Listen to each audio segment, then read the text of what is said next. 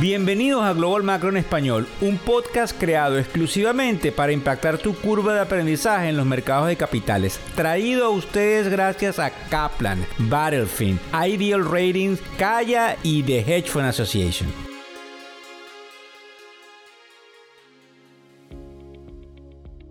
Hola, ¿cómo están? ¿Cómo les va? Buenas tardes, buenas noches o buenos días. No solamente dependiendo del lugar donde te encuentres, sino a la hora de que tú sintonizas el primer podcast en español que te da una visión global en materia económica que te afecta directa o indirectamente. Hoy es lunes 20 de marzo. Recuérdense que a través de la plataforma que hemos puesto a disposición de todos y de manera gratuita puedes tener acceso al primer newsletter que te llega obviamente vía email, donde tienes los titulares de la narrativa de lo que tú luego vas a ver en la televisión, no solamente en español, sino también en inglés. Los podcasts, los reels que hacemos a través de nuestro socio de distribución, el programa de televisión y el programa de entrevista. Fíjense bien si pierdes el hilo, no importa porque la noticia siempre está allí efervescente para poder eh, de una manera u otra impactarte, como siempre decimos directo o indirectamente, pasando al grano como es lunes, tenemos una cantidad de información interesante de lo que sucedió el fin de semana. Vamos a hablar del Bitcoin y de la crisis bancaria, de unos bonos que tú vas a escuchar por ahí que se llaman AT1 y qué es lo que sucede con esos papeles, algo que fue algo muy eh, controversial en esta situación entre el banco US y el banco Credit Suisse en Europa, además de lo que BlackRock, que es una de las compañías más grandes del mundo y la Reserva Federal, le habían advertido a estos, eh, digamos, gerentes del Silicon Valley Bank el cese al fuego que probablemente vamos a escuchar en un rato planteado desde el presidente de China que se fue a Rusia, que ya está en Rusia ahora mismo reuniéndose con Putin, además de que Apple, sí, Apple no quiere votar empleados, pero hay un problema importantísimo en lo que sería la maximización de las ganancias operativas de la compañía. Fíjense bien, última hora, en dentro de lo que nosotros hemos llamado en la tribuna la mini crisis bancaria, probablemente el mercado nos está dando la razón pues ahora mismo los bancos están subiendo considerablemente, salvo el First Republic, que es el único banco que está cayendo, inclusive los bancos regionales que estaban a ese mismo nivel, también los vemos subiendo considerablemente, así que es algo bien interesante, igual vamos a hablar de esto al final, vamos a tratar de ir rápidos en lo que es el podcast del día de hoy. Fíjense bien, el Bitcoin y la crisis bancaria, ¿por qué nos importa? Durante los últimos 40 días observamos al Bitcoin subiendo sin ninguna razón lógica antes de que se desarrollaran todos estos acontecimientos. Entonces hay una cantidad de analistas eh, pronosticando una subida más que proporcional en el Bitcoin. De hecho hay una persona que está diciendo que el Bitcoin pudiese llegar, oíganlo bien, dentro de los próximos 90 días a un millón de dólares, para lo cual apostó alrededor de 2 millones de dólares. Lo que nosotros creemos es que básicamente por el perfil de esta persona, el Bitcoin puede seguir subiendo y todas sus apuestas multiplicársele muy por encima de esos 2 millones que está apostando, porque no necesariamente el Bitcoin debería llegar allí para que él hiciera dinero. Creo que me entienden dentro de esto, pero lo interesante con respecto al Bitcoin y al Ethereum es indudablemente el papel protagónico que está tomando en la crisis, producto de que hay una correlación, donde en esta crisis bancaria, pues indudablemente el refugio fue lo que serían estas monedas digitales y tenemos que tomar en cuenta ahora en esta recuperación bancaria si ellas recogen y hay lo que se llama una toma de ganancias. Con respecto a algo importante que ustedes van a escuchar que quizás es muy fácil de explicar y de entender y ustedes lo van a entender fácilmente luego de esta explicación que también les pedimos que se lo transmitan a todos sus amigos para que no exista un tabú que en materia económica no podamos despegar. Fíjense bien, hay unos bonos que se llaman los AT1, que tienen que ver con Tier 1, que es el capital en algunos casos de los bancos. Como los bancos básicamente no tenían ese capital luego de la crisis del 2008, se les permitió pedir prestado. Hay un proceso de recapitalización, pero también se les permitió pedir prestado con una tasa de remuneración y que esos papeles formaran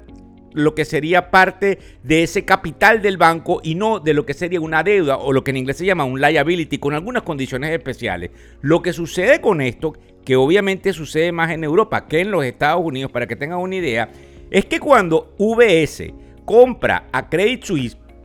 esos bonos, esos tenedores de papel, deberían de una manera ser beneficiados y se les tiene que reconocer esas deudas. Pero por algunas reglas de la conformación de ese papel, ese papel puede ser borrado de un plumazo porque es una deuda de alto riesgo y eso le permite a UBS comprar Credit Suisse sin tener esos 17 billones de dólares americanos en deuda dentro de su balance. Les repito, Esos papeles que se llaman AT1 son unas deudas. Las compañías que emiten deudas en el momento si ni Dios lo quiera van a quiebra, esas deudas deben ser pagadas antes de que tú les pagues a los accionistas, si es que queda algo luego de dividir o de repartir la compañía. Resulta que este tipo de papeles tenía alto riesgo porque tenía una posibilidad de ser borrado de un plumazo en caso de que sucediese obviamente algo que sucedió y que permitió esto. Ahora bien, Luego de que esto sucede y toda la deuda AT1 que muchos bancos han usado se desploma por el temor, pues indudablemente las autoridades europeas dicen que no va a volver a ocurrir lo que hizo la autoridad suiza con ese tipo de deudas que tiene a más de uno de los tenedores de bonos totalmente, digamos, molesto. Creo que lo han entendido bien fácil. En una estructura los bonos deben ser pagados primero que los accionistas, pero en este caso particular con los AT1 que básicamente formaban parte de un préstamo para ampliar el capital del banco producto de las crisis que hubo, no sucedió así. Y eso indudablemente es algo que causa muchísima controversia, así que ya no han, no han entendido y fundamentalmente nos interesa porque era una manera de ver cómo se comportaba la industria bancaria que como les dije hace un rato está subiendo. Ahora bien, con el caso de Silicon Valley Bank, que fue un banco que la semana pasada estuvo en el tapete y fue quizás el que inició esta crisis importante que estamos observando como la mini crisis bancaria del 2023, pues fíjense bien, la Reserva Federal y BlackRock, que es uno de los manejadores de fondos más grandes del mundo, durante los últimos dos meses estuvo reuniendo con la gerencia, prendiéndole las alarmas porque no tenían sistemas de riesgo. ¿Por qué es importante esto? Porque la crisis no es en todos los bancos. Y por eso estamos viendo el mercado subir hoy en la mañana, porque precisamente para todos los que me llaman y los que me preguntan, yo considero que en estos momentos no debemos tener ningún tipo de miedo porque el sistema bancario aprendió de esa crisis muy fuerte del año 2008 y yo creo que eso lo vamos a ver y quizás, quizás me daría la razón dentro de todo lo que hemos hablado aquí de que esto va a ser una mini crisis. ¿Por qué nos importa? Porque todos tenemos dinero en los bancos y ustedes no imaginan cuántas personas han estado preocupadas si el banco en la cual tienen el dinero, no solamente personal, sino el de la compañía, el flujo de caja realmente está sólido cuando ya no lo tienes dentro de los primeros cinco o siete bancos principales. La otra cosa que nos importa es que el presidente de Rusia se fue a China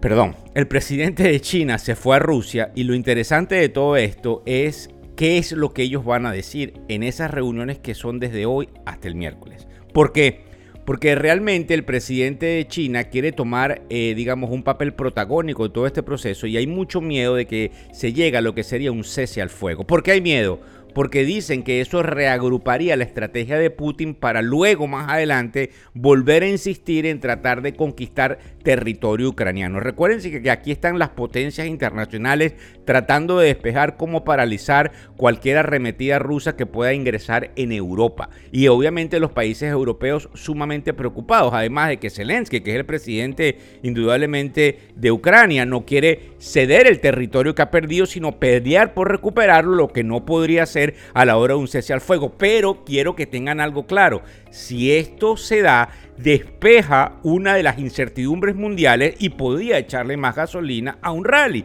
que también nos preocupa y no quiero dejar de tocarlo en este próximo punto antes de pasar a Apple, porque resulta que yo he venido diciendo durante los últimos días, producto de una cantidad de información que nos llega, además de llamadas telefónicas que tengo con algunos analistas importantes del mercado de capitales, de que estos préstamos y estos auxilios financieros, que nos entendemos muy bien en América Latina porque es como se llama, pueden detonar más inflación. Y entonces el día miércoles, que es 22 de marzo, que es cuando la Reserva Federal debería anunciar la próxima subida o no de tasas de interés, tenemos que ver el lenguaje. Y ese lenguaje es el que va a marcar qué es lo que va a pasar con el mercado de capitales en el mediano plazo, con tu cuenta de Foro 401k y con lo que tú tienes invertido y con lo que tú piensas que debería ser el mercado de capitales, que no es más que el termómetro de la economía. Producto de que, de que esto cambia las reglas del juego, pero hay unas fuerzas encontradas, puesto que esta mini crisis bancaria también puede detener el crédito que permeabiliza a individuos y corporaciones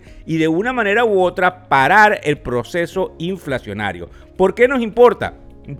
No tengo ni que repetírselos, creo que es muy importante que todos estamos metidos en esta materia económica. La última parte que quiero tomar en cuenta antes de pasar a cómo están los mercados, que es muy importante, porque nos vamos a dar cuenta de cómo está el Bitcoin, es obviamente de que Apple, que es una de las compañías más grandes de tecnología, que no ha anunciado todavía que puede recortar empleados, ya anuncia de que está evaluando cómo hacer todo lo posible para no hacerlo. Lo que es decir, vamos a votar gente. Entonces eso es muy importante porque todas las tecnológicas han tratado de limpiar un poco la manera en cómo ellos generan ganancias y obviamente una de ellas es tratando de eliminar algunos puestos de trabajo para asumir un proceso productivo muchísimo mejor. Fíjense bien, el viernes, el jueves pasado, FedEx anunció ganancias y fue importante. ¿Por qué? Porque FedEx es transporte y ellos anunciaron que la, lo que ellos habían dicho unos trimestres anteriores de que probablemente la economía estaba un poco paralizada, ya no era así y están volviendo a dar una demanda importante. Así que esto afecta lo que entonces este miércoles 22 pudiese hacer la Reserva Federal. Para que tengan una idea,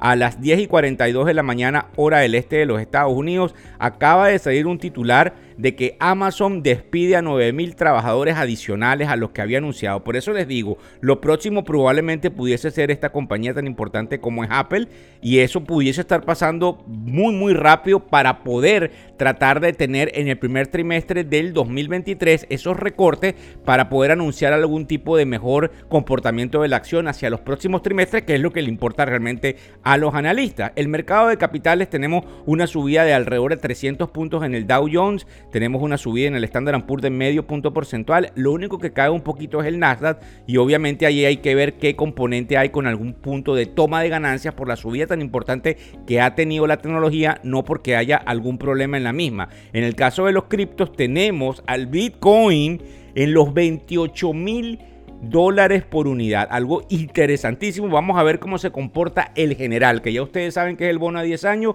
paradito ahí a 3.46%, esperando lo que suceda en esta reunión, que si la subida es de medio punto porcentual o si no la hay, ese bono va a subir en precios y va a bajar en rendimiento y pudiese ubicarse en 3.25%. Lo escucharon aquí en la tribuna y no porque somos los más inteligentes, sino porque consumimos en todos estos modelos económicos que tenemos propios y de terceros una cantidad de información y por eso somos la tribuna que debes escuchar para poder saber por dónde vas en materia económica, además de compartirlo, debatir y ver si realmente lo que nosotros decimos es lo que la calle o todos ustedes allá afuera esperan.